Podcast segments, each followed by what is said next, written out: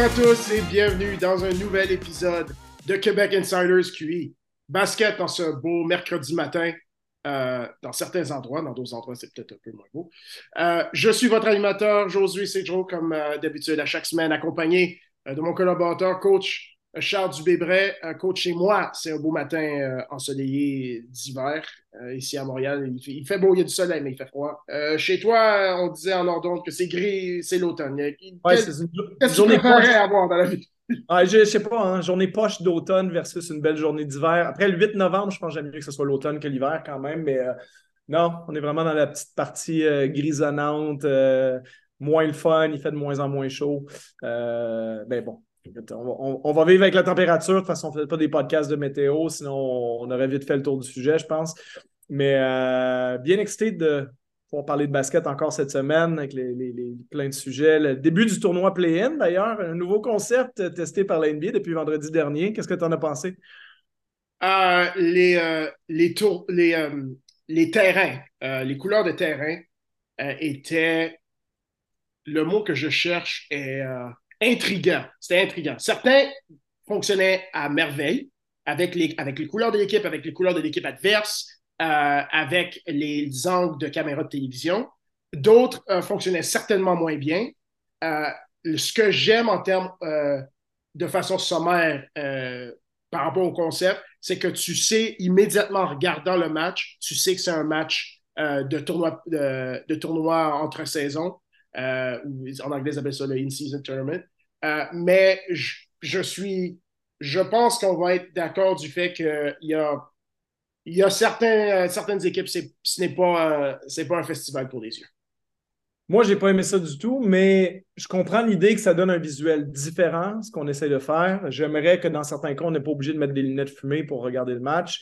Euh, ça fait presque mal aux yeux dans certains cas. Peut-être que c'est parce que je vieillis aussi, mais il y a une partie de moi qui se dit est-ce qu'on avait vraiment besoin de ça pour qu'on s'en rende compte que c'est le tournoi, le in-season tournament, que euh, je, veux dire, concrètement, ça coûte combien un terrain? Ça doit être des centaines de milliers de dollars. Euh, est-ce que vraiment on avait besoin d'investir? Sachant que les équipes maintenant, puis, puis là, je, pourrais m'étirer sur ce sujet-là longtemps, mais il reste que les équipes maintenant, quand, la même équipe pendant une saison elle joue avec un maillot, un chandail bleu, après ça un chandail rouge, un chandail vert, un chandail orange, un chandail blanc, un chandail jaune, pour différents thèmes, qu'il y a 25 uniformes différents utilisés par équipe, qu'on ne sait même plus s'y retrouver.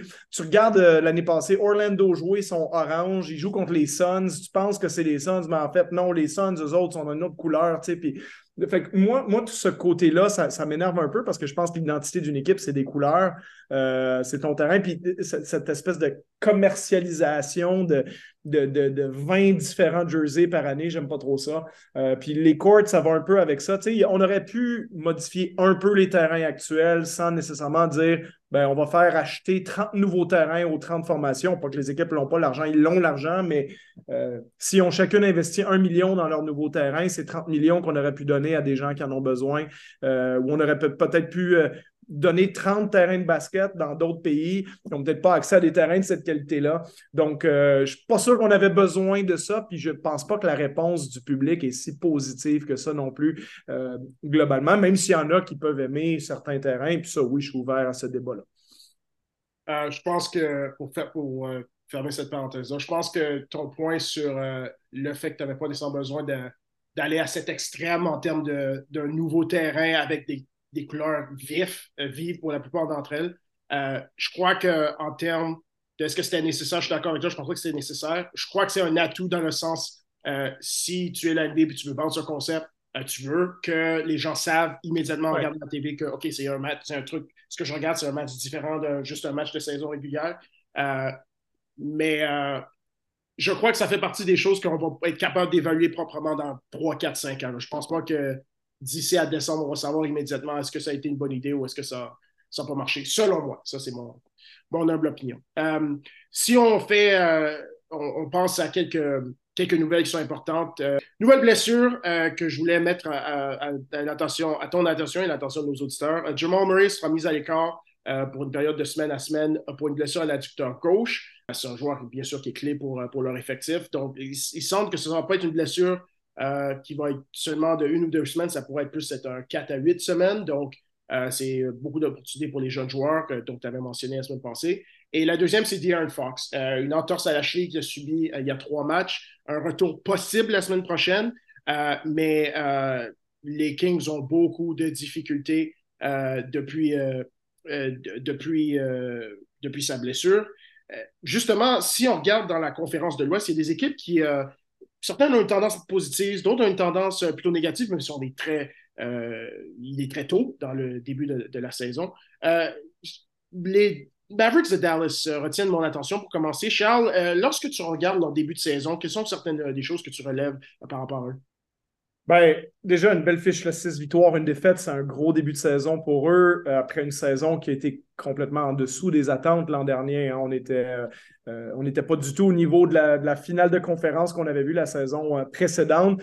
Peut-être que c'est dû déjà à un, un, excellent début de saison de Luka Doncic, qui est en meilleure forme qu'il y a un an. Luka, écoute, qui était probablement mon candidat au, euh, titre de joueur euh, par excellence cette saison. Là, euh, je pense que les As peuvent s'aligner pour lui s'il fait la saison qu'il faut, si les Mavericks font la saison qu'il faut. Écoute, les Mavericks, c'est pas très complexe. À la base, c'est une équipe, on sait déjà ça va être quoi leur force et leur faiblesse pour toute la saison.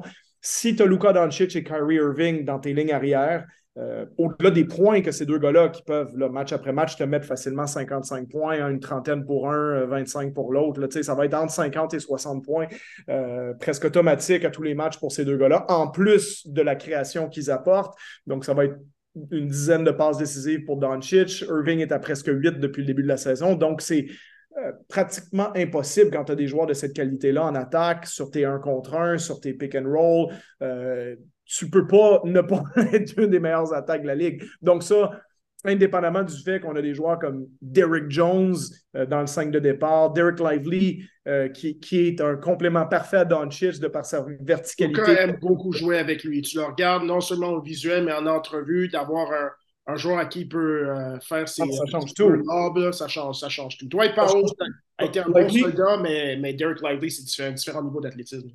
Ben, c'est ça. Puis Lively, c'est un, peu, euh, un peu le Clint Capella de la nouvelle génération. Si tu veux, tu un joueur qui a un talent inné pour ça, euh, qui a peut-être glissé entre les doigts de certaines équipes au, repêchage. Euh, donc, ça complémente bien la présence de Doncic, puis euh, en, extension celle de Kyrie Irving. Euh, Grant Williams a été exactement ce qu'il voulait qu'il soit en allant le chercher euh, comme agent libre à, sa sortie de Boston. Et il a retrouvé son tir à trois points qu'il avait un peu perdu l'année passée et certainement un, meilleur confort, une meilleure confiance après une saison un peu, disons, bizarre à, à Boston l'année passée.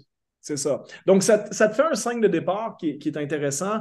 Euh, puis quatrième meilleure attaque euh, de la NBA. Donc, une attaque qui est de niveau top 5 et qui pourrait le rester toute la saison, certainement en top 10 à tout le moins. Puis euh, avec une bonne saison, pourquoi pas top 5. Mais on est la 17e meilleure défense de la Ligue. Écoute, quand tu as Kyrie Irving puis Luka Doncic dans tes lignes arrière, euh, tu risques de ne pas être une défense dominante. Ça peut être contrebalancé un peu par la verticalité d'un Lively, la, défense polyvalente d'un Grant Williams, euh, les qualités athlétiques d'un Derrick Jones, etc., etc. Mais euh, tu seras toujours limité par le fait que tes deux stars, ça reste des joueurs qui sont en dessous de la moyenne défensivement.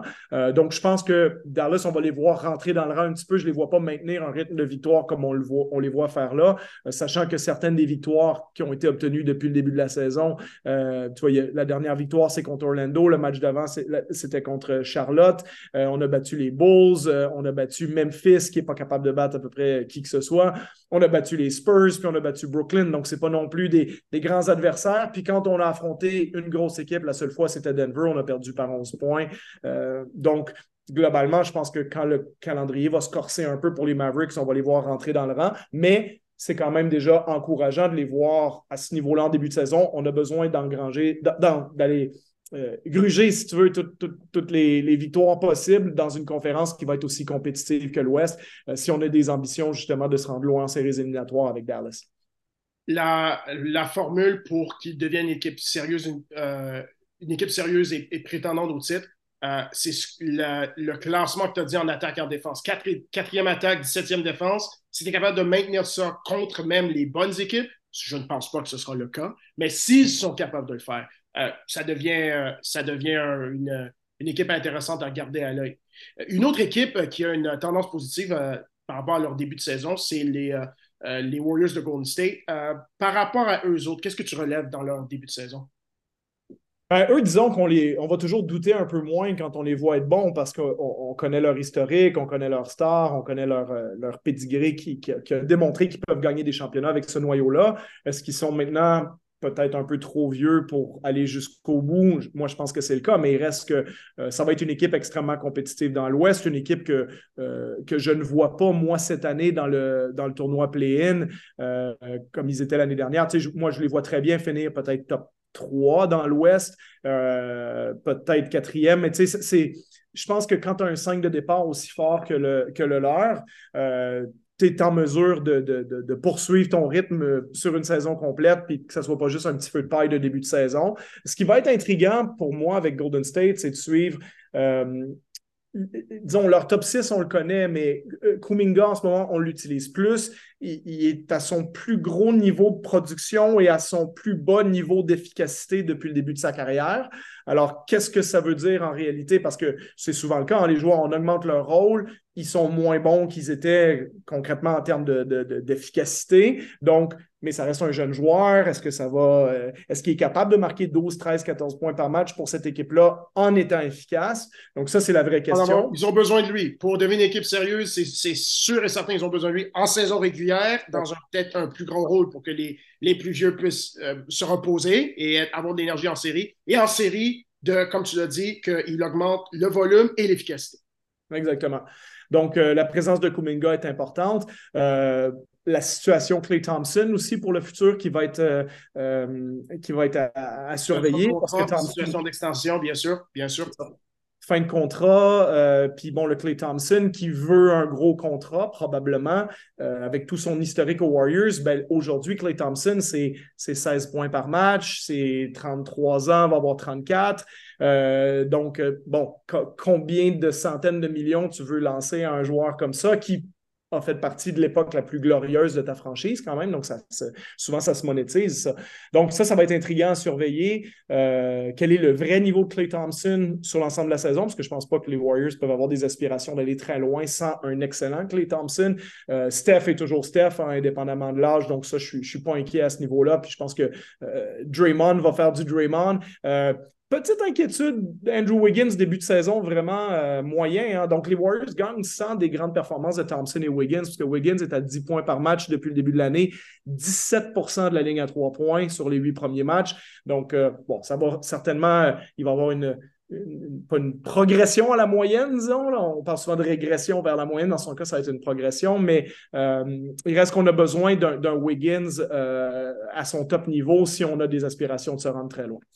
La bonne nouvelle dans leur cas, c'est que euh, les alignements sans Steph Curry, donc des alignements avec Steph Curry sur le banc, euh, et qui ont Chris Paul, et lorsque Chris Paul joue que Steph Curry sur le banc, pour la première fois, euh, c'est positif depuis, je dirais, 2017-2018, dans les, dans les bonnes années. C'est une de, leurs grosses faiblesses et c'est l'une des raisons qu'ils ont acquis Chris Paul. Donc, ça, c'est un événement positif.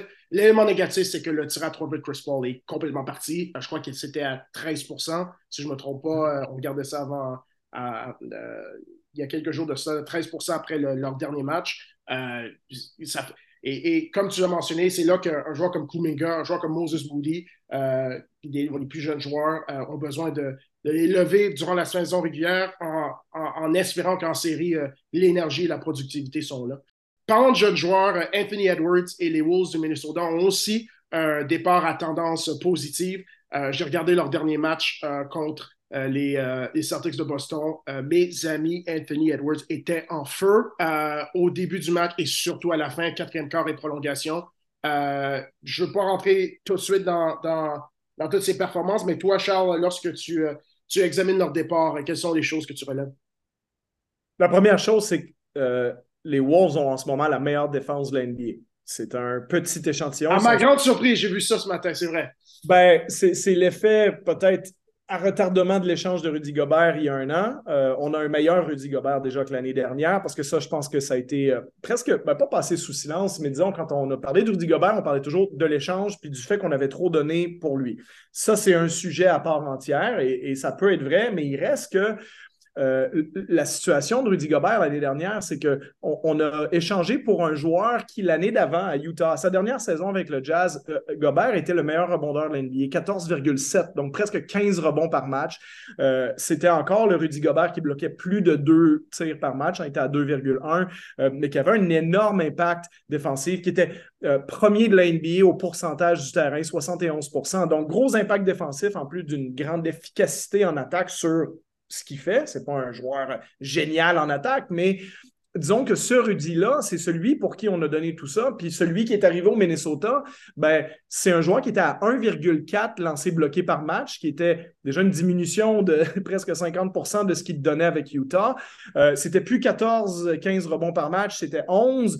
Euh, donc, on n'a pas obtenu le joueur qu'on voulait avoir. Là, cette année, bon, Gobert, c'est redevenu plus de 12 rebonds par match, donc il y a une petite amélioration là. C'est surtout redevenu plus de deux lancés bloqués par match. C'est Minnesota qui est maintenant la défense de la Ligue. Euh, Anthony Edwards a aussi son rôle à jouer là-dessus en ayant progressé défensivement sur le périmètre. Donc, si tu veux, et, on a aussi, là, soit dit en passant, des gars comme euh, Jaden McDaniels, puis euh, Kyle Anderson qui peuvent aussi apporter de la présence défensive à cette équipe-là sur le périmètre. donc, Minnesota a une certaine identité à ce niveau-là. On n'a pas une très, très bonne attaque pour l'instant, mais ça, c'est quand même compensé par le gros pas en avant fait par Anthony Edwards qu'on avait un peu anticipé suite à la Coupe du Monde. Euh, quand je dis on n'est pas une super attaque, on est la 21e de la Ligue en ce moment, on a gagné des matchs malgré ça, mais fait intéressant pour Minnesota, contrairement à d'autres équipes quand l'échantillon est petit. Minnesota, ils ont battu Boston, ils ont battu Denver, ils ont battu Miami, donc des victoires de qualité. Donc, ils ont battu des bonnes équipes jusqu'à maintenant avec une recette qui est on défend très fort et Anthony Edwards est jusqu'à maintenant, depuis le début de la saison, une vraie superstar en attaque. Pas une superstar de volume, mais quelqu'un qui, qui, met 28 points par match, mais avec 47% de la ligne à trois points, 52% du terrain. Donc, le Edwards d'aujourd'hui, à ce niveau-là, c'est un candidat MVP. C'est un joueur qui peut argumenter je suis un des 10 meilleurs joueurs de l'NBA, je suis un des 12 meilleurs joueurs de l'NBA, alors qu'il y a un an, Anthony Edwards, c'était peut-être le 30e meilleur joueur de la NBA approximativement, peut-être 25. Entre 25 et 50, peu importe. Euh, quelque part, c'est ça. En dehors du top 20, puis quelque part dans le 20 suivant. Mais ça, c'est la bonne nouvelle pour moi pour Minnesota. Parce qu'indépendamment du mauvais début de saison de Carl Anthony Towns, du, du, fameux fit entre Towns et Gobert, c'est la réalité, c'est que cette équipe-là va aller aussi loin que Anthony Edwards sera bon. Parce que dans l'NBA, pour être un vrai candidat au championnat, il faut que ton meilleur joueur soit un des 5 à 8 meilleurs joueurs de l'NBA. Donc, le chemin pour que Minnesota gagne un championnat de la NBA un jour, que ce soit dans un an, deux ans, cinq ans ou huit ans, c'est que Anthony Edwards soit l'un des cinq à huit meilleurs joueurs de la NBA parce que Carl Anthony Towns ne sera jamais ça, parce que Rudy Gobert n'est pas ça non plus. Donc, la progression de Edwards, ça dit à Minnesota, OK, on a notre pépite, on croit que c'est euh, que ça va se maintenir, que ça va rester pour de vrai, que Edwards fait le pas en avant qu'on a vu un, Shea Gilgis Alexander faire l'année dernière, ou, un, Jason Tatum, ou un Devin Booker, ou des joueurs comme ça qui, qui font leur ascension de, de jeunes joueurs explosifs à je suis maintenant l'un des 15 meilleurs, puis peut-être par la suite un des 10 meilleurs, etc. Donc ça, c'est ce que je retiens de Minnesota. C'est vraiment le côté encourageant du développement de Anthony Edwards qu'on avait commencé à voir à la Coupe du Monde cet été je mentionnais le fait que j'ai regardé leur match contre Boston. Euh, je te lis une séquence euh, de possession de Anthony Edwards. À partir de 3 minutes 16 à jouer en prolongation, ils ont gagné le match 114-109 en prolongation. De 3 minutes 16 en prolongation à, peu près une minute à la fin de la prolongation, sachant qu'il a 5 faux. OK? Euh, première possession, stop sur Jason Tatum, là où il le match pied pour pied, force un, un jump ball, qu'il gagne. Euh, il fait une passe en transition à Mike Conley. Mike Conley, trois points. Euh, je crois qu'ils étaient euh, moins trois, match égal.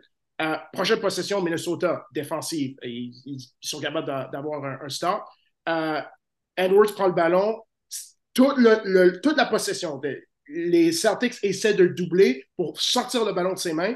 Il garde le ballon, le ballon bouge, mais il est capable de garder le ballon long 2 sur, à Horford. Prochaine possession, trois points en transition avec un, le plus gros cri que tu as jamais vu. Encore une fois, sur à Horford avec un simple, euh, ce qu'on appelle en anglais un drag screen du côté droit. Dernière possession, euh, il dribble à gauche. Encore une fois, les Celtics essaient de faire un, euh, de le doubler, de faire ce qu'on appelle en anglais un double team. il, avec la main gauche, spin vers le milieu, floater, main droite, deux points. Fin du match. Ça, ce, joueur-là, c'est le joueur que tu décris, un candidat MVP, un, joueur top 10 qui, si la défensive est, clairement Rudy est, meilleur euh, en termes de performance, comme tu l'as mentionné, ce joueur-là, même si dans un mix qui n'est pas nécessairement fluide, euh, peut amener une équipe à, un plus haut, euh, un, très haut niveau. parlons d'équipe. on, a encore un peu de temps pour déterminer ce qu'on va faire avec Towns. Parce que, bien sûr, bien sûr. Parce que, dans toutes ces séquences que je mentionnais, aussi beau que Edwards était, comme toi tu l'avais dit, Towns n'est pas extraordinaire, mais vraiment pas extraordinaire. Il était au côté du terrain. Non, mais c'est ça, Towns, en ce moment, c'est quand même une, énorme déception en termes de performance là, depuis le début de la saison, même si ça va bien à Minnesota. Euh, on a l'habitude de voir un Towns à je sais pas, 21, 22 points de moyenne, des fois même jusqu'à 25. C'est dire, bon, depuis le début de l'année, Towns, c'est 17 points, 9 rebonds, 0,7 lancés bloqués, 23% de la ligne à 3 points, 38% du terrain. Euh, Puis c'est pas juste, comme je disais, une question d'utilisation parce que il prend quand même 16 lancés par match. Euh, c'est le deuxième dans l'équipe derrière Anthony Edwards. C'est quand même un lancé pris à toutes les deux minutes. Euh, le Towns de la dernière. Et beaucoup de fautes défensivement. Dans le match, il y a, il y a, parce que sa, sa, discipline défensive n'a jamais été là et puis il n'y a pas d'amélioration cette année encore une fois. Non, puis, puis je veux dire, c'est le même nombre de lancers pris par match qu'il y a deux ans, quand il était à 24,6 points de moyenne, euh, essentiellement sur sa carrière, sur ses grosses saisons à 25, 24, 26 points de moyenne, c'est 17 lancés par match. Il y, a, il y, a, une seule saison où il a pris 18 tirs. Donc, il n'est pas nécessairement en dessous en termes d'utilisation de, tirs pris euh, de ce qu'il a fait par le passé, mais il y a beaucoup, beaucoup moins d'efficacité. Bon, certainement, il ne lancera pas 38% sur l'année, puis 23 de la 3 points, il est trop talentueux pour ça, mais il reste que on, sent que la hiérarchie a clairement changé au Minnesota euh, et ce n'est pas nécessairement une mauvaise chose pour eux, mais quelle est la suite? C'est peut-être d'échanger Towns à un moment donné contre un, paquet de joueurs de rôle qui vont peut-être euh, amener ce qu'on a besoin autour d'Anthony Edwards. On vient de parler d'une équipe qui est en essor et qui euh, clairement une tendance positive pour accéder au plus haut niveau. Une équipe qu'on s'attendait à voir au plus haut niveau, mais présentement, en termes de départ, une tendance plutôt négative, c'est les Suns de Phoenix. Euh, c'est important de dire euh, dès le départ que Bradley Bill n'a pas joué de la saison, je crois, ou il a peut-être joué un match. donc, on n'a pas encore vu, on n'a pas encore vu l'équipe complète, mais ça n'empêche que le départ est un petit peu plus lent qu'on s'attendait. Charles, qu'est-ce que tu vois chez les Suns présentement? Ben, on a pris un gros risque à Phoenix euh, parce que tu donnes énormément de choses pour obtenir Kevin Durant. Oui, Kevin Durant, c'est un des grands joueurs de l'histoire de la Ligue, mais tu obtiens aussi une superstar euh, de 35 ans. Hein, donc, 34 euh, ben, au moment de l'échange, 35 maintenant pour lui. Mais c'est des joueurs qui ont un vrai historique de blessure aussi. Hein. Durant a, raté beaucoup de temps. Euh, Beal, ça a été sous-estimé aussi. On a fait l'échange pour lui. Moi, je ne suis pas contre l'échange de Bradley Beal en lui-même, d'aller chercher un joueur comme lui. Beal, c'est un très bon joueur de basket. Ce n'est pas une, superstar, mais c'est un joueur qui a déjà mis des saisons à plus de 30 points de moyenne. Euh, et ce n'est pas nécessairement de ce Bradley Beal-là qu'on a besoin, mais en se disant qu'il va être le troisième meilleur, euh, qu'il va être un joueur avec le ballon dans ses mains dans, certaines fins de possession, surtout quand Booker ou Durant va être euh, sur le banc. Donc, ça va nous, garder, nous maintenir avec un certain niveau de punch offensif. Donc, je ne suis pas contre le concept des trois scoreurs mis ensemble. Puis, j'ouvre une courte parenthèse. Il y a beaucoup de gens qui disent ah, c'est un peu ce que Brooklyn avait essayé avec Durant, Harden puis Irving euh, euh, et ça n'a pas marché. Moi, je mettrais un petit temps mort là. Je dirais ça aurait fort possiblement marché s'ils étaient restés en santé. Euh, en séries éliminatoires, je veux dire, ça s'est joué en prolongation du septième match contre Milwaukee qui a gagné le titre. Euh, Milwaukee, l'équipe qui a eu le plus de difficultés à battre, c'est Brooklyn. Et ils ont battu Brooklyn qui n'avait pas Kyrie Irving puis qui avait euh, James Harden sur une jambe. Et malgré tout, ça a pris une prolongation de septième match. Donc, ce que je veux dire, c'est que les stats te disent à Brooklyn, quand ils ont joué les trois ensemble, ben, ils étaient la meilleure attaque de l'histoire de la Ligue. Et puis, il y avait un pourcentage de victoire exceptionnel. Ils étaient partis pour fort potentiellement gagner un championnat, mais la santé les empêchait de le faire et ensuite, il y a eu les problèmes hors terrain qu'on connaît. Donc, Phoenix, d'avoir une mentalité, on y va en ligne avec trois gros joueurs offensifs qui vont marquer une tonne de points.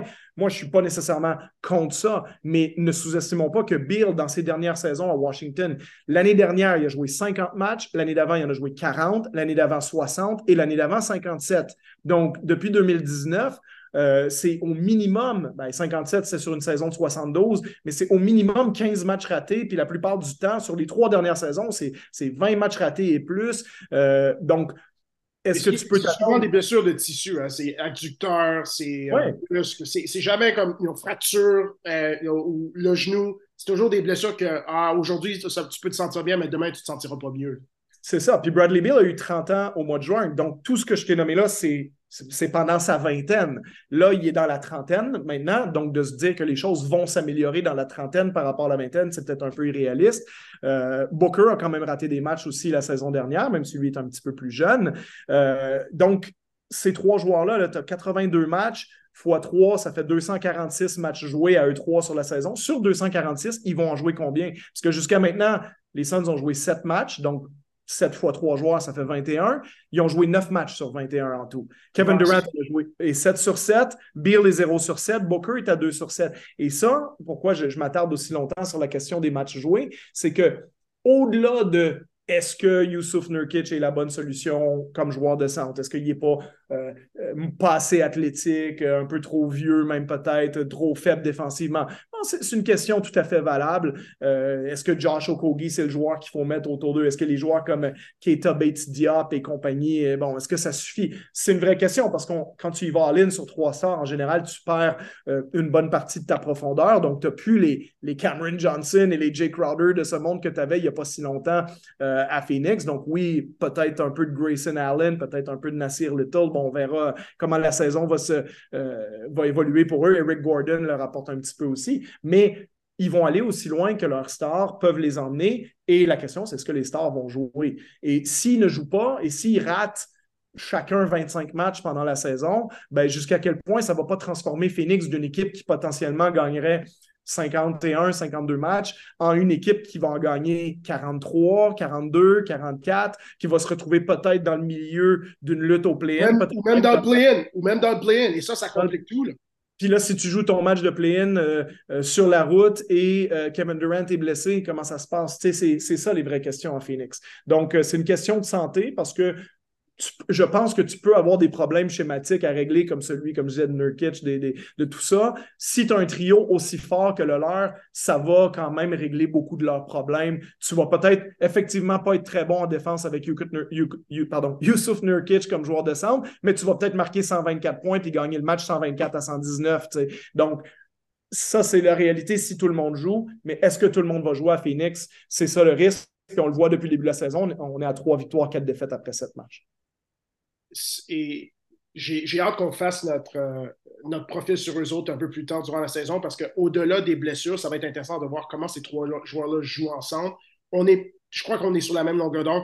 On ne pense pas que ça va être compliqué. On ne pense pas qu'il va y avoir des, nécessairement des clashs ou euh, un, manque de chimie. Mais ces trois joueurs qui, à la base, sont des marqueurs et qui ont aussi sont capables de faire un petit peu de, création euh, à, un niveau, pour Kevin Durant, clairement superstar. Booker, peut-être pas superstar, mais mieux que star. Puis Bill en santé, ça devient intéressant. Mais comment est-ce que les trois fonctionnent? Comment est-ce que les trois jouent des actions où les trois sont impliqués dans la même action de façon constante contre les meilleures défensives?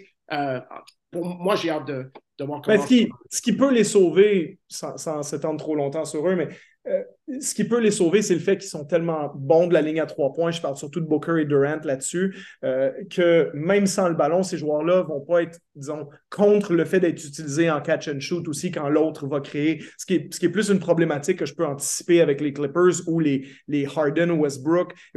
Et même Kawhi Leonard, qui est un excellent tireur à trois points. Kawhi Leonard, c'est pas un joueur de catch and shoot, c'est un joueur qui, qui prend six ou sept dribbles pour se rendre à son spot et lancer de 15 pieds sous contrôle et il est inarrêtable quand il fait ça. Maintenant, de dire non, écoute, Kawhi, maintenant c'est James Harden qui va faire ça, puis il va te faire la passe, mais tu vas être tout seul à trois points, puis tu as juste à l'attraper puis shooter. Je veux dire, je, pense que Leonard peut avoir une certaine efficacité à faire ça, mais c'est pas comme ça qu'il joue. Alors que Kevin Durant, lui, recevoir la balle tout seul à trois points, c'est pas un problème pour lui parce qu'il est aussi bon comme ça que si tu lui donnes la balle dans les mains. Je pense que Devin Booker aussi fait partie de cette catégorie de joueurs-là. Donc, j'anticipe. Bill, Bill, un peu moins, par contre.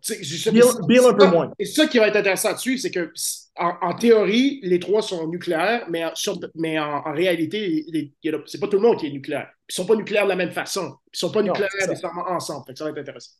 Ouais. Non, je pense qu'il faut laisser le, temps de, de, voir. Puis il y a un côté aléatoire à hein, être en santé aussi, mais c'est des joueurs qui ont quand même un historique qui est, qui est assez inquiétant pour le moins.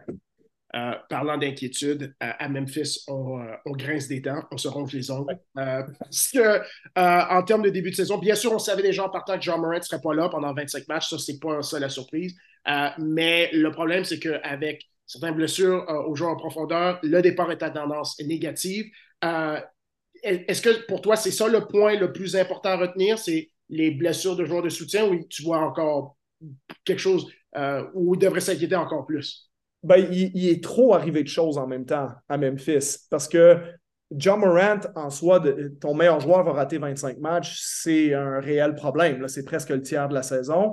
Euh, oui, historiquement, on a réussi à tenir le fort en l'absence de John Morant. On a, on a, une bonne fiche sans John Morant par le passé à Memphis, mais c'était aussi à une époque où on avait un petit peu plus de profondeur dans l'équipe. Euh, je pense qu'il ne faut pas sous-estimer le fait que en ce moment, ce n'est pas juste John Morant qui n'est pas là on gagnait parce qu'il y avait John, mais on gagnait parce qu'on avait cette identité, le bon vieux grit and grind des Grizzlies, euh, la dureté. Euh, bon, ça n'a pas complètement disparu. On, écoute, on a beau être peut-être la pire équipe de la Ligue en termes de fiches, mais on a la 13e meilleure défense en ce moment depuis le début de la saison. Donc, ça démontre que cette équipe-là, elle joue quand même avec effort. Mais tu as perdu Dylan Brooks, qu'on aime ou qu'on n'aime pas Dylan Brooks, il t'amène quand même une certaine identité. Il fait partie des joueurs un peu dans le style de PJ Tucker, Patrick Beverly, qui vont quand même euh, avoir un certain effet contagieux sur les joueurs autour de par leur, intensité euh, puis leur mentalité. Brooks, qui d'ailleurs fait un très bon début de saison avec. Euh, excellent début de saison. Excellent. Suite, suite à une excellente Coupe du Monde avec le Canada aussi. Donc, tu Brooks qui est parti. Tu avais peut-être le meilleur euh, meneur remplaçant de la Ligue avec Tyus Jones. Pour moi, il était le meilleur. Pour moi, il était le meilleur, sans faute. Ah Donc, Jones est parti aussi. Donc, en ce moment, tu n'as pas ton meneur titulaire, John Moran, mais tu ne peux même pas le remplacer par Tyus Jones, qui était le meilleur remplaçant, chose que tu pouvais faire par le passé. Maintenant, c'est plus là. Et euh, simultanément à ça, tu as eu la grosse tuile qui leur tombe dessus. On gagnait aussi parce qu'on pouvait avoir une identité de on est trop physique pour toi, on prend plein de rebonds offensifs parce qu'on a le meilleur rebondeur offensif de l'NBA avec Steven Adams. Là, Steven Adams, on apprend juste avant le début de la saison qu'il va rater toute l'année avec sa blessure au genou. Euh, Brandon Clark, qui faisait partie de leur profondeur l'année passée, qui n'est toujours pas revenu de sa blessure. Et tu as eu en début de saison blessure à Luke Kennard, euh, commotion cérébrale, si ma mémoire est bonne, et euh, la blessure à Santi Aldama. Bon, heureusement pour eux, Kennard et Aldama sont revenus, mais tu dis, tu regardes l'équipe de l'année dernière, tu dis dans les huit joueurs principaux de cette équipe-là, moi j'ai eu un match de Memphis, je dis, mais en fait, il en reste juste trois. il y a seulement Desmond Bain, euh, Jaron Jackson, puis euh, euh, je me rappelle plus c'est qui le troisième qui, était sur le terrain, mais je me disais, OK, il n'y a, pas de John Morant, il n'y a pas de, Tyus Jones, il n'y a pas de Aldama, il n'y a pas de Steven Adams, il n'y a pas de Dylan Brooks, il n'y a pas de Luke Kennard. C'est presque, je pense que c'est même 3 sur 9 seulement qui restait de la saison dernière. Et là, tu dis, ben, en fait, une équipe où ton quatrième, cinquième titulaire s'est rendu Zaire Williams puis euh, Xavier Tillman, euh, avec ta star qui est Desmond Bain, je veux dire, tant mort, j'aime beaucoup Desmond Bain, mais si Desmond Bain, c'est le meilleur joueur de mon équipe, c'est un peu comme dire Clay euh, Thompson, c'est le meilleur joueur de ton équipe. je ne sais pas à quel point ton équipe est bonne si c'est ça. OK, Jaron Jackson, c'est ta deuxième option offensive. Jaron Jackson, il ne fait, pas un mauvais début de saison, mais c'est quand même un peu léger comme une deuxième option. Euh, puis ton troisième meilleur joueur, ta troisième option en attaque, c'est Marcus Smart. C'est ça depuis le début de l'année, euh, les Grizzlies. Fait qu'on s'est posé la question hors d'onde. Si euh, tu arrives, tu fais face au. Tu t'en vas à Memphis, tu joues contre les Grizzlies, puis tu dis OK, leur Big Three, leur gros trio ce soir, c'est Marcus Smart, Desmond Bain, puis Jaron Jackson. Ça fait peur à personne. Là, Donc, tu n'es probablement pas une des dix meilleures équipes de l'Ouest avec ça. Donc, ça peut se régler quand John Moran va revenir, il y aura des blessures en moins, etc., etc. Mais euh, peut-être que le début de saison, écoute, si ça se poursuit, là, on est à une victoire, six défaites. Si après 25 matchs, ta fiche, c'est 8-17, euh, là, ça se peut que tu ne remontes pas de ça. si, on fait le mathématique, tu te dis, ben, dans le tournoi play-in, si ça te prend une quarantaine de victoires, ça veut dire si tu as commencé 8-17, il faut, faut, que tu fasses euh, euh, à peu près 32-25 32, sur le reste de la saison. Euh, c'est pas évident que Memphis va faire 32-25 sur le reste de la C'est pour rentrer dans le play-in, hein, c'est pas pour. On n'est pas en série de 1, de 2. Une fois qu'on est arrivé en série, on joue contre le 1 ou le 2, probablement avec plus de confiance. Puis c'est une équipe qui, dans leur tête à eux, se voyait comme un peu si pas prétendante au titre, juste en dessous. C'est pas en train dans le ben, C'est ça. C'est ça. Puis ça, comme je te dis, c'est, imaginons un scénario qui est assez plausible, hein, comme je dis, 8-17 après 25 matchs. Ça, ça veut dire qu'il gagnerait 7 matchs 7 victoires, 11 défaites sur les 18 prochains, ce qui est meilleur que ce qu'ils font. Meilleur que leur départ de suite. ben, c'est ça. Puis là, tu dis, OK, ben, 32-25, ça pourrait être un rythme de victoire très possible pour eux avec John Morant. Ben, ça te fait 40-42 à la fin de l'année. Tu es peut-être dixième, tu joues le play-in sur la route, puis tu peux te faire sortir direct. Donc, euh, ça peut être une saison perdue à Memphis qui, euh, par ailleurs, est quand même bien construite. Puis il y a peut-être un peu de, soul searching hein, qui va se faire là-bas par rapport au fait que oui, l'équipe est bien construite, mais il faut aussi que John Moran détermine quel, quel être humain il veut être, euh, parce qu'on connaît sa qualité. Il y, a, deux ans, c'était un des dix meilleurs joueurs de la NBA sur la saison, je parle. Euh, l'année dernière, bon, ça a été, euh, ça a été en denti à cause de, ses frasques hors terrain, puis ça, ça impacte cette saison aussi. Mais est-ce que Ja va redevenir un des 10-15 meilleurs joueurs de la Ligue? Et, on va pouvoir construire là-dessus avec un Desmond Bain qui est une très belle deuxième option, avec Jaron Jackson qui a été joueur défensif de l'année, des joueurs de rôle intéressants comme on en a plein en ce moment, ou ça prend une autre tangente, puis on se dit, ben, finalement, notre joueur concession, on ne peut pas se fier sur lui. Et quelle est la suite des choses à Memphis si, justement John Morant n'est pas le joueur qu'on pensait qu'il allait devenir suite à ses, premières saisons NBA? Intriguant à suivre, euh, mais ça sera peut-être une saison perdue pour Memphis. Euh, les Nerds aiment bien faire euh, des projections d'échange avec le coffre-fort euh, des, actifs que Memphis a en termes de jeunes joueurs, en termes de, prospects, de picks. Euh, notre équipe de la semaine a fait justement un gros échange cet été, deux même, avec le coffre-fort d'actifs. C'est les Celtics de Boston, avec l'échange de Drew Holiday et l'échange de Christophe Porzingis. Donc, les Celtics, c'est la deuxième meilleure attaque dans la ligue, c'est la quatrième meilleure défense, ce qui leur donne leur meilleur différentiel dans la, dans la ligue. Oui, bien sûr, on est en, en début de saison. Il est tôt, mais ce n'est pas rien. Euh, au cours de la dernière semaine, ils ont eu deux victoires euh, contre les Pacers et les Nets. Euh, celle des Nets était dans le tournoi entre saisons. Et une défaite, comme j'avais mentionné, contre les Wolves. leur alignement de départ présentement, c'est Drew Holiday, Derek White, Jalen Brown, Jason Tatum et Christophe Porzingis.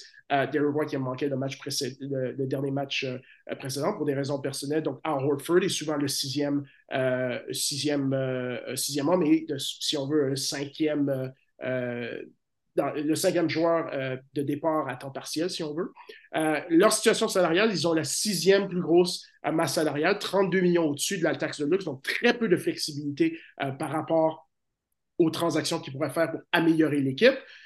Donc, on regarde ça au début de saison. On a parlé des équipes à tendance positive et, il n'y a pas de doute que c'est un, bon début de saison pour les Celtics. Charles, globalement parlant, comment est-ce que tu vois la performance et l'avenir de cette équipe pour cette saison?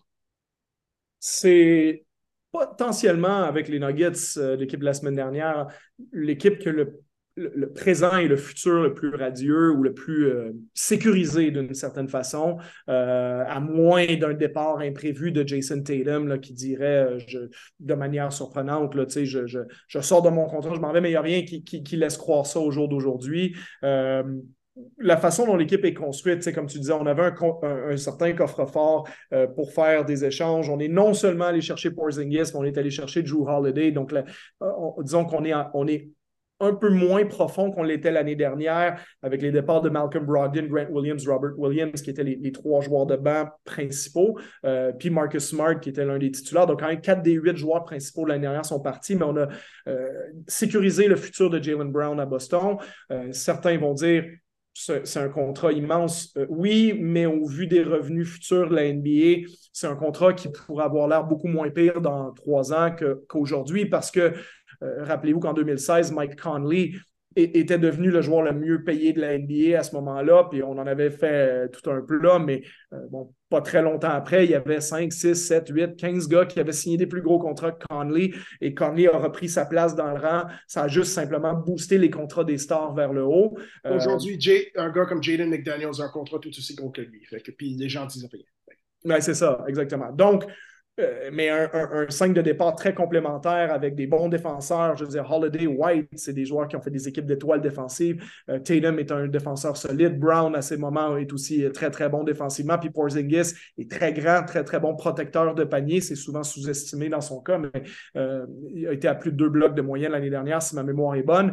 Horford, un, un, joueur intérieur très complémentaire qui permet de jouer à deux grands avec Horford et Porzingis, ou on peut faire jouer Horford en 5 avec Tatum en 4. C'est sûr qu'on on a peut-être perdu notre, notre polyvalent qui sort du banc comme Grant Williams, qui avait des, responsabilités défensives. Mais écoute, ça vient à un prix aussi de, de, vouloir être plus euh, top-heavy, comme on dit dans le, dans le milieu euh, du sport professionnel. On a, on a plus de, très bons joueurs, donc on est obligé de sacrifier un peu en retour. Et euh, dans ce cas-là, un peu comme Denver, on place des, certains joueurs dans des rôles un peu plus gros que par le passé. Le, plus important pour les Celtics, c'est Sam Hauser, euh, ailier, très bon tireur à trois points, même pas de 2 millions euh, qu'on le paye cette année, hein, parce que c'est un gars dont on avait converti le contrat euh, à deux volets, le fameux contrat two-way en un contrat NBA. Donc, Sam Hauser coûte presque rien, mais c'est un joueur qui joue maintenant euh, presque une vingtaine de minutes par match pour les Celtics. on a aussi donné 30 millions pour les quatre prochaines saisons à Peyton Pritchard cet été. donc, c'est une façon aussi de dire, ben, regarde, si on perd Brogdon et qu'on perd Marcus Smart, oui, on récupère, on a Derek White, oui, on a Drew Holiday comme meneur titulaire, mais on est prêt à à se dire que Peyton Pritchard va être notre deuxième meneur de jeu et probablement un joueur qu'on va utiliser en séries éliminatoires. Euh, il va faire partie des huit joueurs principaux avec Hauser et, Horford. Euh, on a, je pense, tenté le coup avec euh, O'Shea Brissett pour avoir un, espèce de remplaçant à Grant Williams, c'est pas stylistiquement exactement la même chose, mais on parle d'un ailier de 6 pieds 8 qui a, un bon physique, ancien des Raptors, un joueur de, qui vient de Toronto, euh, dans le cas de O'Shea. Euh, O'Shea ne fait pas du tout un bon début de saison à Boston. Euh, en ce moment, c'est 21% du terrain, 14% de la ligne à trois points, donc ça ne s'est pas très bien passé pour lui jusqu'à maintenant. le dernier match qu'on met sur juste pas de. Ben, c'est ça. Puis dans ceux qui jouent tous les matchs, comme Peyton Pritchard, Peyton Pritchard, paradoxalement, c'est le plus beau rôle qu'il a eu depuis le début de sa carrière. Euh, on le fait jouer presque 20 minutes par match. Euh, on sait que l'année dernière, il était un peu mécontent de, son utilisation. Pas parce qu'il n'est pas content d'être à Boston, mais parce qu'il simplement il veut jouer au basket, euh, ce qui peut se comprendre. Il pense qu'il a le niveau, ce qui, est, à mon avis, prouvé. Je pense que Peyton Pritchard, c'est un, valide deuxième meneur de jeu dans, la NBA. un joueur avec certaines qualités offensives, avec une certaine dureté, puis des limites physiques qui sont évidentes aussi. Mais Pritchard, maintenant, dans ce rôle-là, 26% du terrain, 16% de la ligne à trois points depuis le début de la saison. Mais en même temps, écoute, avec Brissett qui est ton neuvième joueur, puis Pritchard qui est ton septième, huitième à peu près, euh, avec ces deux joueurs-là qui sous-performent, qu'est-ce qui arrive aux Celtics? Ben, comme tu le disais, troisième meilleure attaque de la Ligue, quatrième meilleure défense, de loin le meilleur différentiel point pour, point contre. Euh, c'est une équipe qui, à mon avis, à moins de grosses blessures à Tatum ou à Brown, touche du bois pour que ça n'arrive pas, mais va finir avec le plus grand nombre de victoires dans la Ligue cette année, euh, puisque je pense que la, conférence est moins compétitive que dans l'Ouest.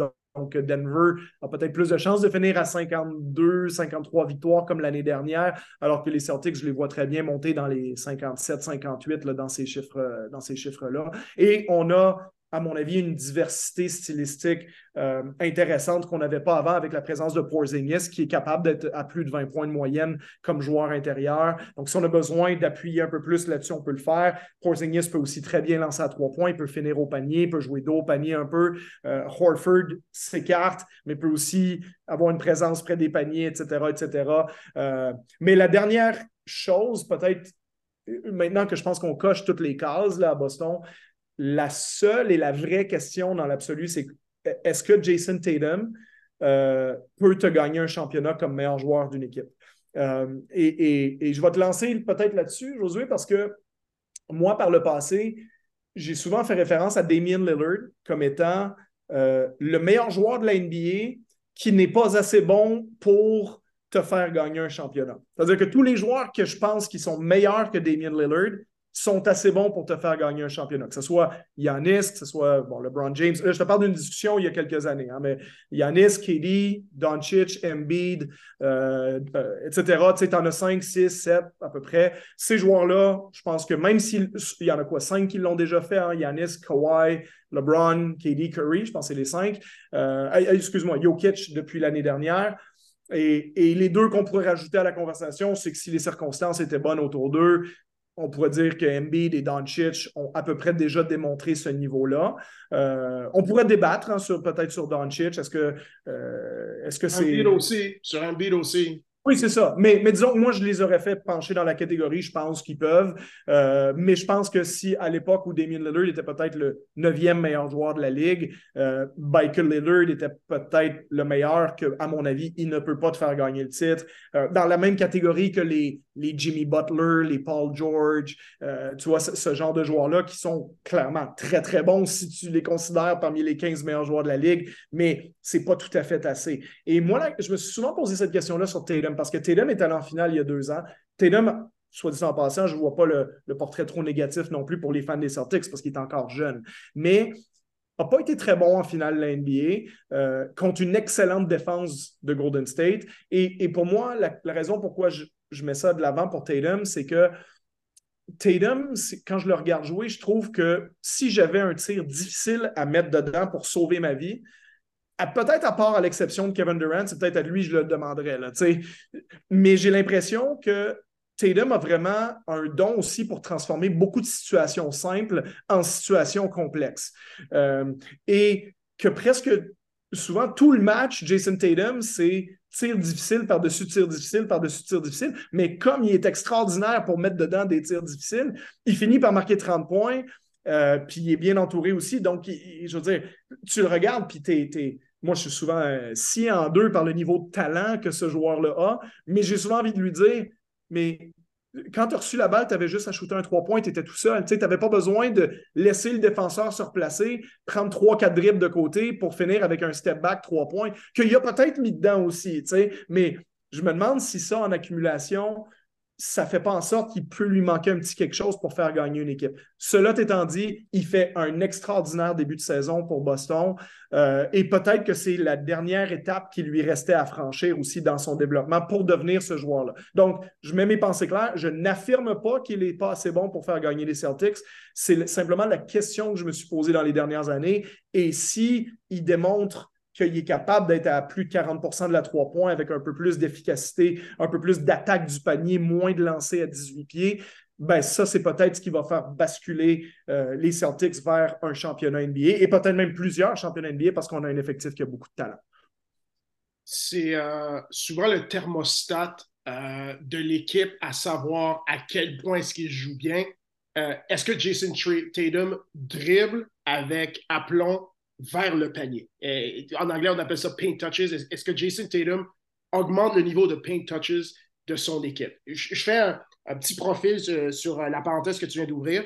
Euh, si je refocus sur le processus d'attaque de l'équipe euh, des, Celtics, euh, je viens de mentionner des paint touches, c'est-à-dire dribbler avec aplomb, se rendre jusque dans la peinture et puis faire un jeu soit en, finissant au panier ou en faisant une passe. Ils sont 16e dans la ligue. en termes de passe totale, donc juste une passe de, de, droite à gauche sans passe décisive. Euh, ils sont 29e. Euh, en termes de passes décisives, ils sont 26e. Euh, en termes de passes décisives, qui, en, termes de paniers qu'ils ont marqués à la suite de passes décisives, donc non créées individuellement, ils sont 28e à la ligne de 2 points, ils sont 30e à la ligne de 3 points. la seule chose qui sont au-dessus de la moyenne, c'est au terme des revirements. Et le match que j'ai regardé contre Minnesota, c'est non seulement ça reflète ce que je viens de décrire en, termes de, leur processus d'attaque, mais ça reflète la dynamique que tu as expliquée sur Tatum. Au début du match, attaque avec aplomb, le ballon bouge, l'attaque est, en rythme. Euh, tu, regardes tu les regardes aller, tu es comme qui peut arrêter cette équipe-là? En fin de match, lorsqu'il euh, driblait avec aplomb, il marquait. La minute qu'il essayait de juste créer un tir difficile, ça rentrait, mais si ça rentrait, il faisait la même chose les deux, trois possessions d'après, puis ça rentrait pas.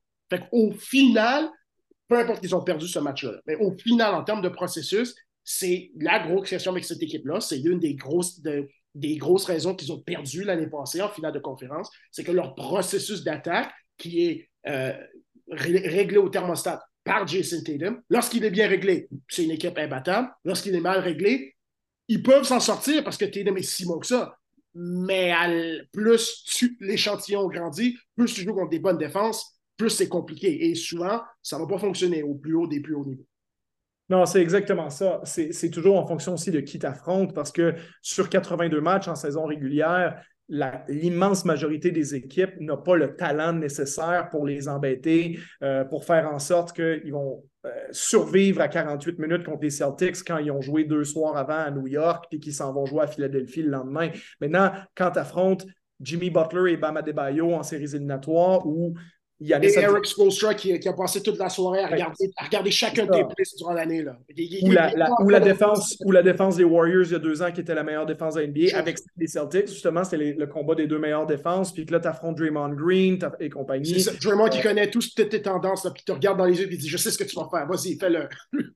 Donc, donc, dans ces cas-là. Mais cette année, on a aussi un peu plus d'options complémentaires avec la présence de Holiday. Parce qu'avant, tu pouvais faire un argument, construire un argument pour dire ben, le troisième meilleur joueur des Celtics, c'est Marcus Smart. c'est Marcus Smart ou Al Horford ou Robert Williams ou Malcolm Brogdon. Ils sont à peu près tous du même niveau, à peu de choses près.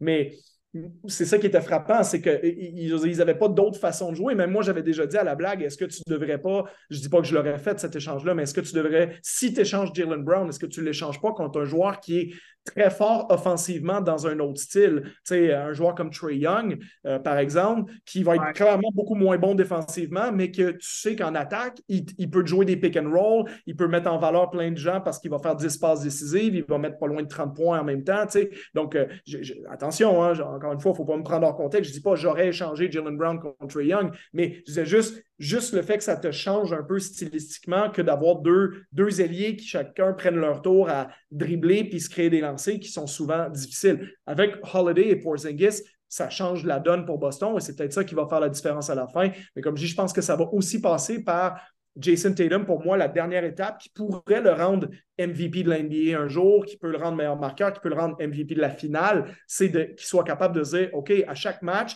il faut que je prenne trois ou quatre lancers difficiles en moins et que je les remplace par du catch and shoot parce que je fais 6 pieds 8, parce que si je fais un catch and shoot, elle, va partir de mes mains de toute façon et j'ai trop de talent pour le rater. Donc, d'avoir un peu le QI basket, de se dire j'ai pas besoin de me rendre ça compliqué à chaque fois. J'ai des assez bons joueurs autour de moi qui peuvent me faciliter le travail aussi. Donc, ça va être la dernière étape pour lui. Puis écoute, euh, le futur de cette équipe-là en deux secondes, ben, ça va pas être compliqué. Ça va être de donner extension à Drew Holiday. Ça va être de donner ensuite l'extension à Jason Tatum l'été 2024, mais euh, oui, l'été 2024 avant qu'il devienne agent libre en 2025. Puis oui, ça coûtera, écoute, euh, 338 millions sur 5 ans avec des contrats qui vont être entre 60 et 80 millions par année. Les, chiffres sont faramineux, mais quand tu as une équipe de ce niveau-là, ben, tu payes, puis tu payes la taxe de luxe, puis euh, tu maximises ta fenêtre parce que leur fenêtre, eux, elle peut être assez longue. Hein. C'est pas impensable avec Jason Tatum à 25 ans, puis euh, Jalen Brown à 27 que, cette équipe-là peut être compétitive jusqu'en 2030. Donc, euh, tu, te bats pour être compétitif dans l'NBA, ben, tu l'as, ton équipe, tu payes, et puis on, on s'en va dans cette direction-là.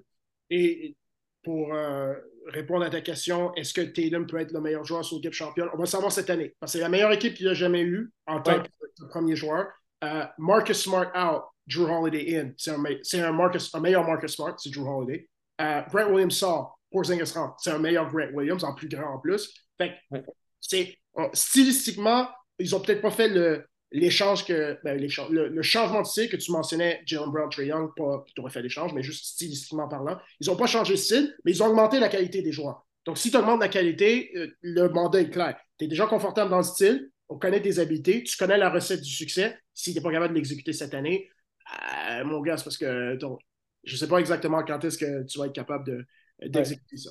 Euh, non, je, suis optimiste, je, suis optimiste pour eux. honnêtement, je pense que si j'avais à miser aujourd'hui, est-ce que les Celtics gagnent un championnat avec ce groupe-là? Je ne parle pas nécessairement de cette année, mais dans les trois, cinq prochaines saisons, la, réponse, est, à mon avis, c'est oui. Je pense que cette équipe-là va gagner. Puis je pense que Tatum va peut-être faire ce dernier pas-là vers. Je, ne suis pas le meilleur joueur qui ne peut pas amener mon équipe à un championnat, mais maintenant, je, fais partie de l'autre catégorie, puis maintenant, la discussion va se porter sur d'autres joueurs parlant de discussion euh, de joueurs euh, intéressants, de joueurs intrigants, notre capsule historique euh, cette semaine, on parle beaucoup des, de, joueurs qui sont premiers choix à travers l'histoire de l'NBA, surtout le, du dernier draft de Victor Wembanyama. parenthèse, c'est vraiment incroyable comment le nombre d'anglophones qui ne sont pas capables de dire Victor Wembanyama. je ne sais pas si tu as vu le, oh, la diffusion des Spurs, mais il l'appelle VW. C'est même pas Ouais, Wemby, c'est en, en, termes de nickname, OK, ça peut passer, mais VW, c'est pas sûr. Quelle paresse! Quelle paresse! Je veux dire, si ton travail, c'est d'être journaliste, tu sais, je veux dire, apprendre un mot de quatre syllabes que tu n'avais jamais vu, je veux dire, c'est quand même à la portée de pas mal de gens. Tu sais, Wemba, Nyama, tu sais, si tu t'entraînes une minute, tu devrais être capable d'y arriver, puis d'y arriver de manière assez constante en le visualisant, particulièrement si le travail que tu as choisi de faire, c'est de te mettre devant un micro puis de parler aux gens, ce qui démontre quand même à la base un, certain niveau de capacité oratoire et, d'expression de, de, en public. Donc, je pense pas que si tu as été capable de prononcer Abdul Jabbar toute ta carrière, que c'est impossible de prononcer Wembanyama. Non, ça, ça, ça je, moi aussi, j'ai remarqué, tu écoutes les matchs à moitié du temps, c'est Wembanyama, euh, ou, des fois, c'est la même personne qui change d'une fois à l'autre. Mais je veux dire, en tout cas, la, non-volonté, dès qu'on voit, et, c'est beaucoup chez les, commentateurs de certaines équipes, de Ah, c'est un nom d'un autre pays, donc je vais prononcer ça tout croche, c'est pas grave. Euh, je veux dire, c'est pas si dur que ça, honnêtement. Les, en tout cas, les, noms des, euh, des, Balkans de l'Europe de l'Est qui finissent par hisser de savoir que ça se prononce Itch et non Ick, que, que c'est pas Nicolas Vukevic, ou c'est pas si dur que ça ça prend une petite minute d'attention, puis un petit peu de volonté de considérer que le reste de la planète ont le droit de ne pas s'appeler Smith ou Johnson, puis d'avoir des noms qui sont différents, puis que c'est juste une forme de respect envers ces gens-là que de prononcer leur nom correctement. Fin de mon tantrum. Et une, et une conversation avec le joueur en question. C'est pas, comment tu prononces? C'est pas très dur. Fin de, la parenthèse. fin de la parenthèse. Le joueur dont on va discuter aujourd'hui a un nom qui est euh, plus américain, euh, mais qui est aussi un ancien choix, euh, premier choix à la draft, cette fois en 2004. il n'a pas nécessairement pris sa retraite, mais on pourrait dire que le, le gros de son palmarès est, est complété. je suis curieux d'avoir tes impressions sur Dwight Howard. Euh, et où est-ce que tu vois sa place dans, l'histoire du basket? Euh, malgré ses phrases, c'est quand même un joueur qui euh, était dominant par période. Oui, il est exclu du top 75 que la NBA a publié en, 2021, mais c'est quand même un joueur huit fois nommé All-NBA, huit fois au match des étoiles, un joueur défensif de l'année trois fois. Ouais, je te, je te dis tout ça, bien sûr les phrases, mais encore plus important sur le terrain. Comment est-ce que tu vois Dwight Howard et ses performances?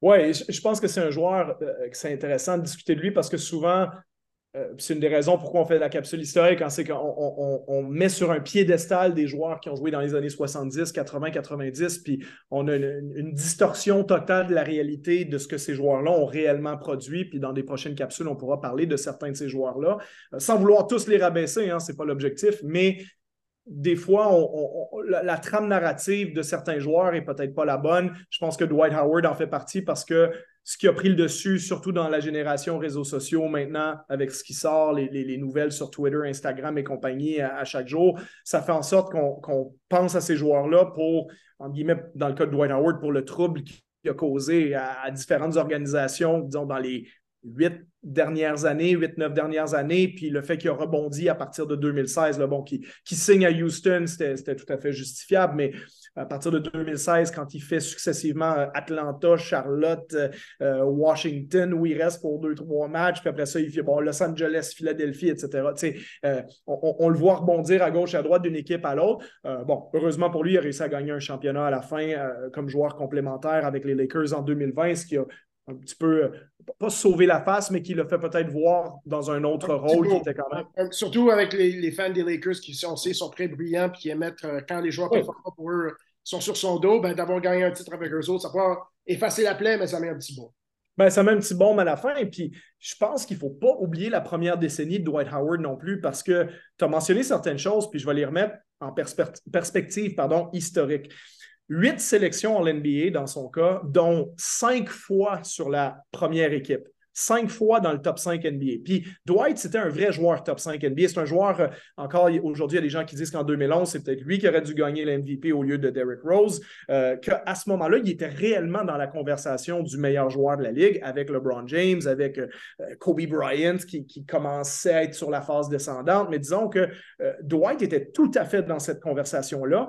D'être, écoute, cinq fois sur la première équipe d'étoiles NBA. Il y a seulement 27 joueurs dans l'histoire de la Ligue qui ont fait ça.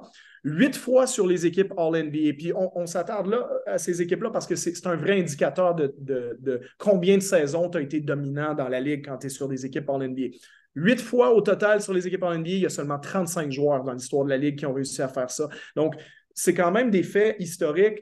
Huit fois, cinq fois, euh, tu es dans le top 35 si en, termes de All-NBA, tu es dans le top 27 en termes de sélection sur la première équipe d'étoiles. Et dans son cas, c'est cinq années consécutives. Et ce n'est pas tous ces 27 joueurs-là qui ont aussi été trois fois de suite joueurs défensifs de l'année comme tu as mentionné. Et joueur défensif, euh, je vous rappelle, incontestable. Incontestable. meilleur joueur défensif. C'est qui le meilleur centre, c'est qui le meilleur, c'est lui.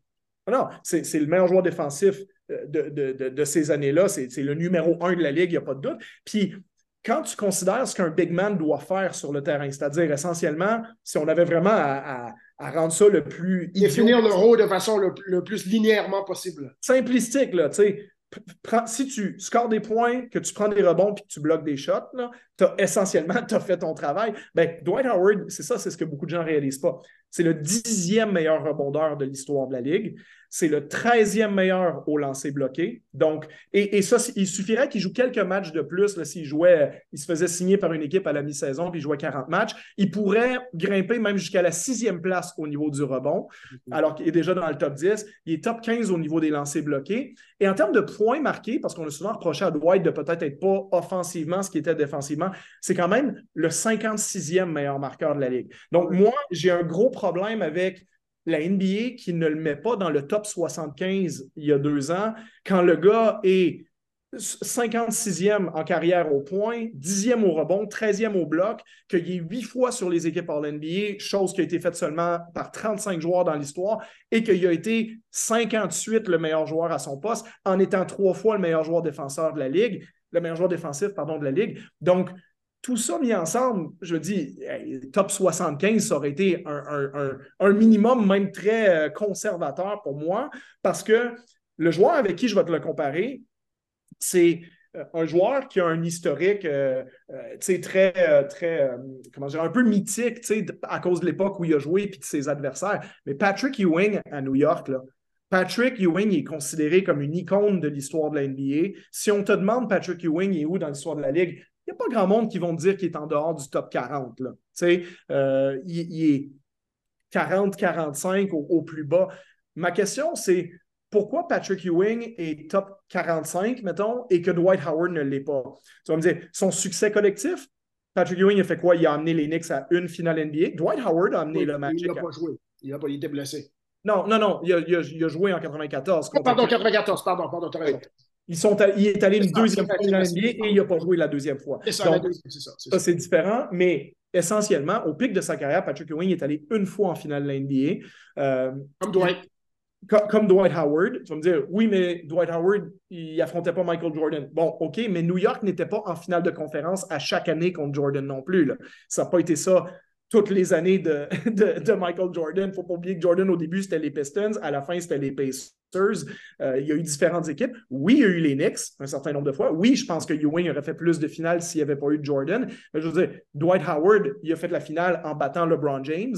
Donc, c'est pas Michael Jordan peut-être, mais c'est à peu près, c'est pas loin de l'équivalent de battre. Le... Pose, Pose a battu LeBron James où la plus, 9 personnes sur 10 qui regarde le basket pour une vie, avait choisi Cleveland pour la, finale de conférence en 2009. Comme le schéma, euh, de quatre, joueurs à l'extérieur, un joueur à l'intérieur, avec Dwight qui domine la, présence à l'intérieur et qui on force LeBron à marquer juste des points parce que oh, finalement, les autres joueurs de soutien de Cleveland ne sont pas si bons que ça. Il euh, n'y a personne. Il n'y a pas beaucoup de gens qui voyaient ça. Là. Et, et, Dwight est clairement le meilleur joueur sur Orlando à, cette équipe, à, ce temps-là. Oui, quand les quatre autres titulaires sont Richard Lewis, Edo Turkoglu, euh, Courtney Lee, puis. Euh, Rafer ben, Alston, Jamar. Donc, ça a été Rafer Alston. Donc, tu sais, je veux dire, c'est pas comme s'il y avait deux autres joueurs du temps de la renommée dans son équipe. Et c'est à une époque où sa finale NBA, il l'a fait entre les deux finales des Celtics en 2008 pardon, et en 2010. Euh, les Celtics, eux, en ont trois joueurs qui vont au temps de la renommée sur cette équipe-là. Donc, je veux dire, c'est pas comme s'il n'y avait pas d'opposition dans la conférence de l'Est à l'époque euh, non plus. Donc, ce que je veux juste dire, c'est que oui, Dwight Howard, il fait partie pour moi de la discussion des grands joueurs qui n'ont pas gagné un championnat NBA. Ben, il y en a gagné un, mais dans un, rôle tout à fait différent. Euh, et juste pour terminer la, comparaison avec un joueur comme Patrick Ewing, Patrick Ewing, quand tu regardes le nombre d'équipes All-NBA qu'il a fait dans sa vie, ça a été une fois la première, six fois la deuxième. Donc, Patrick Ewing, globalement, ça a été quoi? Ça a été un joueur qui, dans le pic de sa carrière, jamais été MVP. Donc, c'est un joueur qui était dans le top 10 de la. Euh, grand joueur, sans aucun doute. Sans aucun doute. Il fait partie du top 50, incontestablement, peut-être du top 40-45. Euh, pas de championnat. Puis en termes de, dominance intérieure, parce qu'on les, on les mesure aussi souvent un peu euh, euh, comme ça, les joueurs. Patrick Ewing était meilleur offensivement que Dwight Howard, ça, il n'y a aucun doute là-dessus. Euh, mais en termes de rebond et de, de, bloc en carrière, Patrick Ewing est septième au bloc, légèrement au-dessus de Dwight, mais il est en dessous au niveau des rebonds. Si ma mémoire est bonne, il a terminé 25e au niveau des rebonds. Voilà. Donc, tout ça pour dire, Ewing bloque des lancers un peu mieux que Howard sur l'ensemble d'une carrière. Howard est meilleur au rebond. Ewing est un peu meilleur en attaque. Euh, par contre, Ewing n'est qu'une seule fois le meilleur joueur à sa position dans la ligue. Howard les cinq fois. Oui, Ewing a joué à la même époque que Elijah One, David Robinson, une époque où il y a plus de grands joueurs de centre. Donc, je ne suis pas en train d'affirmer hors de tout doute, Dwight Howard est un plus grand joueur que Patrick Ewing. Non, mais je dis juste qu'ils ont des carrières qui sont relativement comparables sur plusieurs aspects. Euh, et que si on veut mettre Ewing devant, j'ai aucun problème. D'ailleurs, peut-être que je le ferai parce que je pense qu'il est supérieur offensivement, mais je pense qu'ils font partie de la même conversation. Et que si Ewing est un joueur qui est approximativement, euh, approximativement pardon, 40, 45e meilleur joueur de l'histoire de la NBA, ben, que Dwight Howard, moi, je pense qu'au minimum, je le mets dans le top 50. Euh, je le mets probablement pas dans le top 40, mais je pense qu'il doit être quelque part entre la 40e et la 5e place. 50e place. J'aime qu'on n'a pas discuté de ses frasques, euh, de son caractère, des, des clashs qu'il y a eu avec les certaines équipes, parce que s'il n'y a aucun argument à faire en comme quoi il n'était pas si bon que ça, c'est toujours par rapport à ça et non seulement ses, et non ses performances sur le terrain, ses habiletés euh, des, deux, des deux sens. Euh, tu as mentionné justement que Patrick était meilleur offensivement, ça, il n'y a, rien, a rien à discuter. Mais les frasques, une fois que tu les mets à part, ça donne la conversation, la discussion qu'on vient d'avoir. Puis après, on peut dire aussi que oui, il y a eu des frasques. Oui, il y a eu une deuxième partie de carrière à, Dwight Howard qui fait que, euh, effectivement, sa période de dominance est peut-être un peu moins longue. D'ailleurs, c'est pour ça qu'il est le 56e meilleur marqueur de l'histoire de l'NBA et non le 28e. Il n'a pas réussi à continuer. Il a changé d'équipe autant aussi. C'est pour ça qu'il a changé autant d'équipe. Exactement. Puis, mais ça n'empêche que Dwight Howard n'était pas problématique à l'époque du Magic d'Orlando quand il les a amenés en finale euh, et qu'il a quand même été par la suite encore très bon jusqu'à peut-être 2014, 2015, donc pendant 10 à 11 ans au début de sa carrière, avant le Dwight qui se met à faire ses bagages à, chaque, à chaque 12 mois pour, pour, se rendre dans une nouvelle ville. Mais je pense qu'il ne faut pas euh, euh, surévaluer ça par rapport à ce qui a été fait avant. comme il ne faut pas non plus le sous-évaluer, il y a des gens qui vont dire avec tout ce qu'il a fait, tu le mets dans le top 50. Mais je veux dire, j'aimerais ça qu'on me fasse la liste de 50 joueurs qui ont eu des plus grandes carrières que lui dans l'histoire de la Ligue. Puis je pense qu'on, comme je te dis, je pense que facilement on va en nommer 40, mais au bout de 40, je pense que ça devient très discutable. Parce que c'est pas rien d'être trois fois le meilleur joueur défensif de la NBA. C'est pas rien d'être le meilleur joueur défensif en mettant au-dessus de 20 points par match aussi. Ce n'est pas des types de meilleurs défenseurs à la Dikembe Mutombo. Euh, ou à l'âge, je ne sais pas, mon Marcus Camby, ou des, des joueurs qui sont dominants sur ce côté-là du, terrain, mais qui ne sont pas du tout la pierre angulaire offensive. Dwight Howard, c'était aussi la pierre angulaire offensive. Puis effectivement, si Dwight Howard avait poursuivi sa progression puis était devenu un joueur de 26-27 points de moyenne en attaque, bien, je pense qu'on parlerait probablement de lui aujourd'hui comme un peu comme on parle de Dirk Nowitzki ou de Kevin Garnett, s'il avait eu une longue carrière, donc euh, il était parti pour être ça, c'est ce que je veux dire. Je ne suis pas en train de lui inventer une carrière qu'il n'a pas eu, mais tu, vois un peu euh, euh, ce qu'il y a derrière mon raisonnement, c'est qu'au bout de 8, 9, 10 ans, il était probablement parti, pas pour faire huit équipes en NBA, mais en faire 12 ou 13. Euh, puis, peut-être éventuellement de trouver le moyen de gagner un championnat euh, qui aurait peut-être couronné ce qu'il a fait de la même façon que Garnett l'a fait avec les Celtics ou que Nowitzki l'a fait dans la deuxième portion de sa carrière avec Dallas. Mais Dwight étant Dwight, il a choisi une autre manière d'être. Il a choisi. En québécois, ça vient avec. Ça vient avec. Ça, ça venait avec. Donc, c'est pour ça qu'il ne s'est pas hissé dans peut-être la conversation du top 25 dans laquelle peut-être il aurait dû être vu le niveau de talent qu'il avait, euh, tout moins de talent athlétique. Mais je ne pense pas non plus que tout ça le fait basculer en dehors du top 50 ou top 60. Pour terminer le podcast cette semaine, lorsqu'on projette nos regards sur l'avenir pour la semaine prochaine, Charles, sur quoi est-ce que tu œil? Probablement le fait que quand les équipes vont avoir trois ou quatre matchs de jouer en plus, on va être rendu à une dizaine. Il y a des équipes qui vont rentrer dans le rang, il y a des équipes qui vont se séparer un peu plus. Donc, j'ai hâte de voir les premières, disons, vraies tendances euh, au-delà de ce qu'on a commencé à détecter dans la conférence de l'Ouest aujourd'hui. Euh, j'avais mentionné que j'avais un œil sur les Suns la semaine passée. Euh, on en a parlé, ils sont tous blessés. Donc, mon œil, je pense à autre chose. on a parlé que Sacramento aussi, grosse blessure malgré le long départ. Je pense à autre chose. Euh, donc, simplement la conférence de l'Est, euh, c'est très, euh, très compact en termes du classement. Lorsqu'il y aura plus de matchs, on va voir qui va être capable de se distinguer vers le haut et se distinguer vers le bas. Cela conclut notre épisode pour cette semaine. Merci, comme à chaque semaine, d'être avec nous et à la semaine prochaine.